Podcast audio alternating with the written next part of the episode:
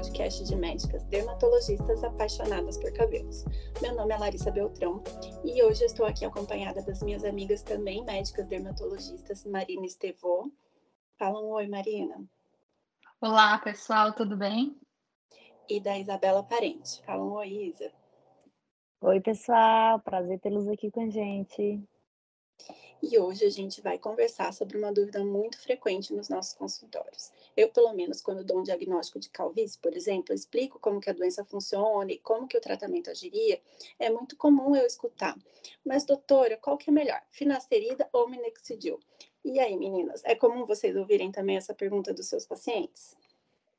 É um clássico, sem dúvidas. Os pacientes querem muito escolher, na verdade, né, um ou outro. Então, eles, não sei se pelo medo que muitos pacientes de sexo masculino têm de tomar a finasterida por conta do mito que existe, assim, muito maior do que o, o que a gente tem observado na prática, né, dos efeitos colaterais, eles têm uma esperança de que a gente diga, não, o minoxidil é igual, ou então é melhor, mas é, é bem comum eles meio que tentarem forçar a barra aí para a gente se posicionar sobre um droga e outro aí na busca de é optar por um dos tratamentos, né? Então eu, pelo menos, tenho ouvido bastante. No consultório vejo bastante, vejo muitos pacientes que vêm usando minoxidil por conta, às vezes até sem diagnóstico, e perguntam, ah, mas eu preciso fazer mais alguma coisa, eu já uso minoxidil, é, ou aqueles pacientes que são o contrário, eles tomam finasterida, estão super bem com o comprimido e falam, ah, mas eu não gosto de passar medicação, eu tenho que usar mesmo minoxidil, é, não dá para só ficar tomando esse comprimidinho aqui, será que isso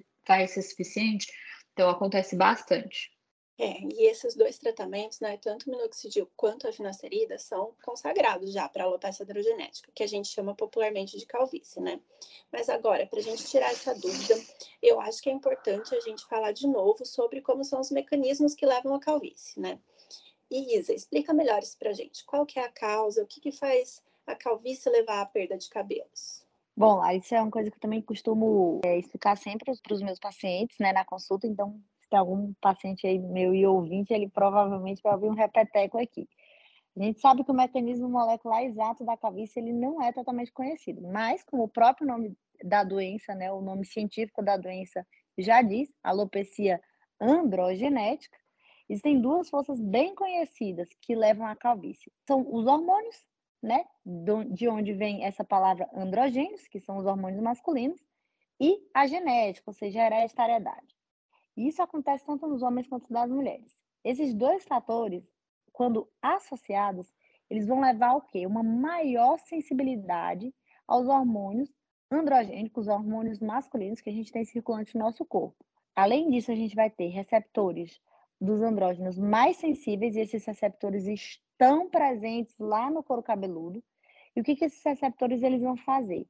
Uma maior conversão da testosterona, que é um hormônio masculino, no seu metabólito, tá? de hidrotestosterona, também chamado de DHT, que é cinco vezes mais potente que a testosterona e que vai agir no folículo, levando então a um processo de afinamento progressivo desses fios. Então, o que, que acontece? Quando esse fio ele tem uma troca, seja natural, seja porque o paciente tem uma queda aumentada, esse fio ele vai nascendo cada vez mais fino, é um processo que a gente chama de miniaturização, até que ele não nasce mais. Nos homens, o que, que acontece? Isso acaba levando ao encurtamento da fase de crescimento do cabelo. E a cada ciclo, esse fio ele vai ficando mais fino, mais fino, mais fino, até que eles vão se perdendo. É, nos homens a gente conhece um pouco mais esses mecanismos, né? E nas mulheres, Marina, o processo é igual? É, Lari, a gente, nas mulheres, tem um certo envolvimento do ADHT, mas todo esse processo é um pouco menos conhecido do que no homem, né? Eles fazem, tanto o DHT quanto a testosterona, uma participação na formação da calvície feminina, mas a gente não vê tanto esse encurtamento da fase anágena, né, que é essa fase de crescimento dos fios. O que a gente mais vê é o aparecimento de um período de latência, como se os fios fizessem ali uma pausa depois que o fio se soltou até crescer um fio novo, né? Tivesse um período ali que ele ficasse dormente, sem o crescimento de um novo fio, enquanto os outros folículos vão ficando com os cabelos mais finos. É muito bom vocês falarem isso, né? Já tem vários episódios aqui no Cabelice sobre calvície, como ela começa, explicando mais detalhadamente isso que vocês acabaram de comentar, e que é essa interação dos hormônios e os receptores nos folículos levam a essa sinalização da calvície, deixando os fios cada vez mais finos até a perda desses fios com o passar do tempo. E a nossa herança genética a gente ainda não consegue mudar, né? E o que a gente tem de tratamento é agir nesses outros pontos da calvície, essa sinalização dos receptores de andrógenos e nos folículos e também no ciclo capilar. E essas medicações que a gente está conversando aqui, como que elas vão funcionar? Para a gente entender isso melhor, Marina, vamos falar primeiro da finasterida. Como que ela funcionaria no tratamento da calvície? Bom, a gente já tem episódios específicos sobre a finasterida. Se vocês quiserem mais detalhes, voltem aí procurem. A gente tem inclusive um bem recente sobre finasterida tópica. Não deixem de ouvir, que é muito legal. São muito legais esses episódios. Mas eu vou dar uma resumida aqui para vocês, para a gente entender. A finasterida, ela é um inibidor da conversão da testosterona em DHT, né? E aí, a gente já falou que esse DHT vai agir lá no receptor do cabelinho, fazendo o processo de perda capilar. Esse DHT, que é muito mais potente, ele vai levar essa sinalização da calvície mais intensa do que a própria testosterona. Com a finasterida, a gente vai fazer com que essa enzima que faz com que a testosterona vire DHT fique bloqueada. Então, a gente diminui a formação de DHT. E com isso, o folículo vai receber menos estímulo do DHT, porque ele vai estar em menor quantidade, e aí a gente vai ter um menor estímulo na progressão dessa calvície, né? Então a gente vai ter uma redução dessa sinalização hormonal que a gente fala, né? Ele é capaz, a finasterida, no seu uso a longo prazo, de aumentar o número de fios, de engrossar esses fios e de diminuir a velocidade de progressão da calvície tanto na masculina quanto na feminina, né? Então, ela dá uma protegida na, na raiz do pelo ali desses hormônios androgênicos que levam ao afinamento e à perda capilar. É, só vamos lembrar aqui, gente, que finasterida é um medicamento, tem riscos relacionados a ela e nada de sair tomando sem prescrição, tá bom? E o minoxidil, Isa, como que a gente é, pode perceber a ação dele? Como que ele age no tratamento da calvície? Então, Lari, o minoxidil, né, ele é um medicamento que inicialmente ele foi, ele era usado e ainda é usado para tratamento da hipertensão, então da, da pressão arterial alta. E a medicina até o momento ela não sabe explicar ainda exatamente como é que o minoxidil ele atua para crescimento capilar. O que, que a gente sabe? Que esse remédio é um vasodilatador. O que, que significa isso? Ele dilata os vasinhos, certo? Inclusive os vasinhos do couro cabeludo. E isso é, teoricamente, geraria um, prolongamento da fase de crescimento dos fios, fazendo com que esses fios ficassem mais espessos. E também ele é capaz, o minoxidil, de acordar folículos dormentes, aqueles casos de calvície nas mulheres, que a Marina explicou muito bem. E assim, esses folículos que estavam dormindo, eles voltam a produzir fios, e com isso, o que o paciente ganha? Um aumento da densidade capilar. E o que, que a gente pode esperar de resultado com o uso do minoxidil, Isa? Então, é isso mesmo. Ele, o minoxidil ele vai, então, o quê? Engrossar os fios. Então, aqueles fios que estavam afinando, se tornando miniaturizados, eles voltam a ficar grossos, voltam a ficar com a espessura normal. Além disso, ele aumenta o número de fios, melhora a cobertura do couro cabeludo, melhora a densidade capilar. O paciente, de fato, ele fica mais cabeludo. Mas, pessoal, o minoxidil ele não age nada na questão da sinalização hormonal. Então, ele não impede a progressão da calvície, por não agir no mecanismo causador da perda dos fios. O que, que ele faz? Ele melhora uma aparência, como se ele agisse no via mais final, né? Então, primeiramente, a gente tem toda essa questão hormonal para depois a gente ter o afinamento. O minoxidil ele só age no afinamento, lá na pontinha do iceberg. Ele não age em tudo que vem por trás. É mesmo, Isa. E Marina, o que, que a gente poderia esperar do resultado da finasterida, que você explicou bem para a gente como que ela funcionaria, o que, que a gente pode ver de resultado usando ela no tratamento da calvície? Bom, Lari, então, como a finasterida vai agir na causa da calvície, né, ela vai fazer essa modulação hormonal ali na região do folículo, né, vai impedir, a, diminuir a ação do DHT naquela região, principalmente nos homens, mas de uma certa maneira também nas mulheres, a gente não tem é, completa certeza de como que isso funciona, né? A gente vai fazer com que a calvície progrida de uma forma mais lenta. Então, ela consegue também aumentar o número de fios, engrossá-los com o passar do tempo, mas isso depende de um certo tempo de uso da finasterida. Exatamente, que nem você já tinha falado, ela protege o fio, né, desse DHT por diminuir a quantidade de DHT disponível aí no folículo para induzir a, o afinamento causado pela calvície, né? Exatamente. Então, é, gente, e daí, qual que seria melhor? Minoxidil ou finasterida? O que, que vocês têm a dizer sobre isso? A pergunta de milhões. Bom, é, cada um tem o seu papel, né? Que como a gente já falou, finasterida agindo na parte da sinalização hormonal, minoxidil melhorando a cobertura do couro cabeludo. A gente já tem alguns estudos que mostram que a finasterida tem um melhor resultado no tratamento dos homens, que a gente já explicou o porquê, né? A gente ainda não tem um estudo tão comparativo com as mulheres, e a curto prazo a gente acaba vendo um pouco mais de diferença com o minoxidil.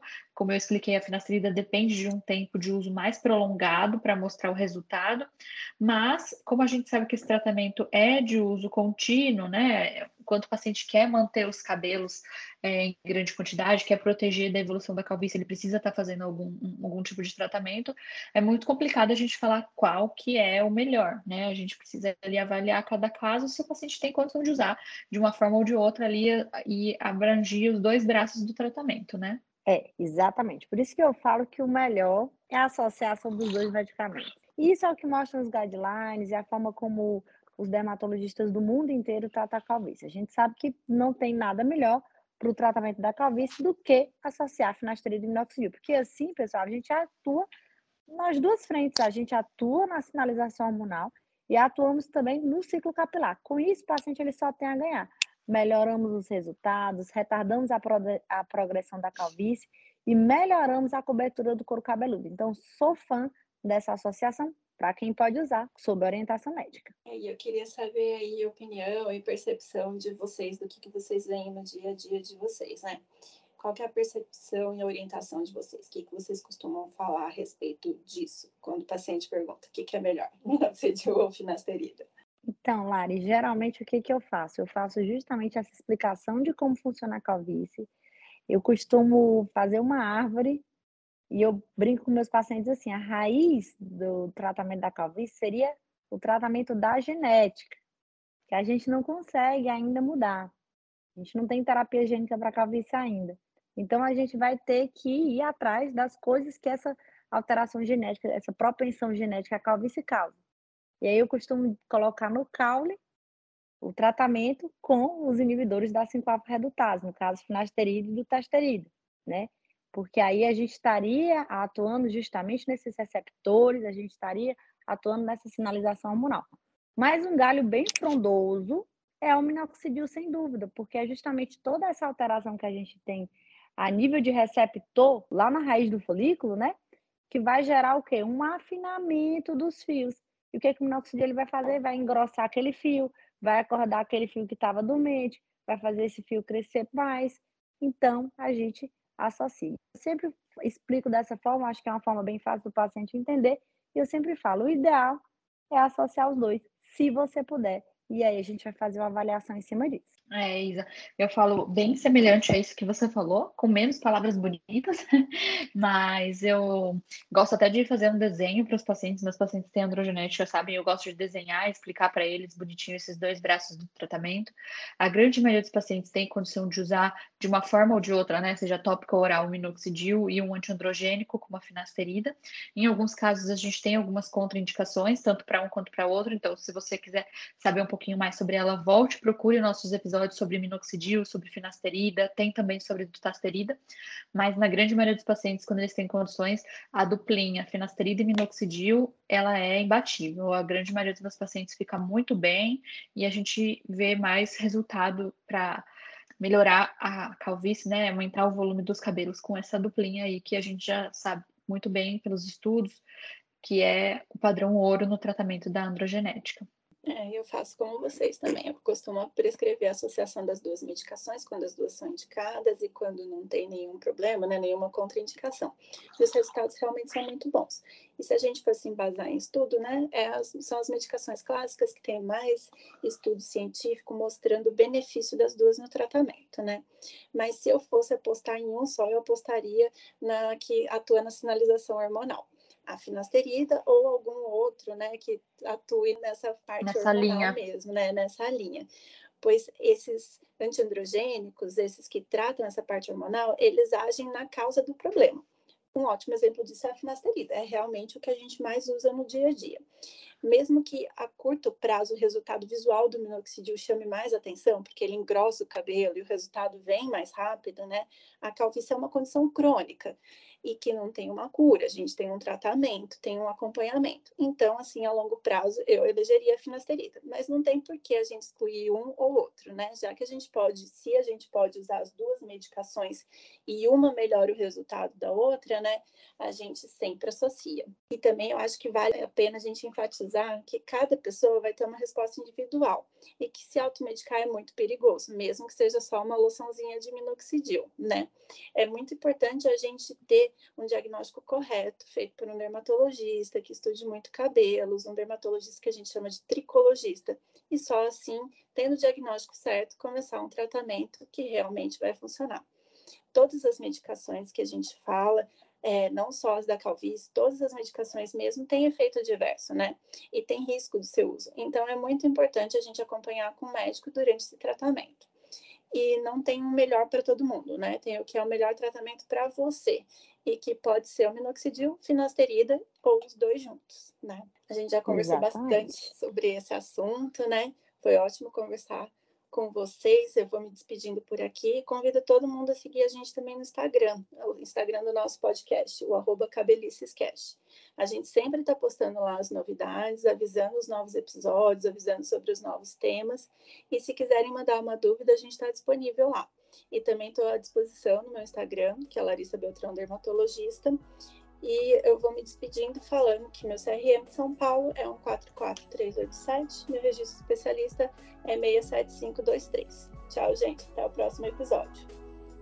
É isso aí, Lara. Eu amei o tema desse episódio. Sem dúvida aí, uma dúvida pertinente aí que a gente escuta muito falar e agora acho que ficou bem claro para os nossos ouvintes.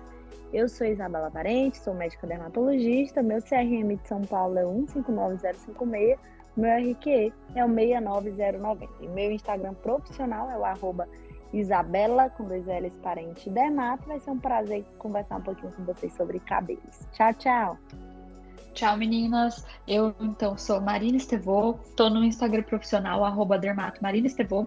E o meu CRM de São Paulo é 162107, com o registro especialista 67744. Até a próxima.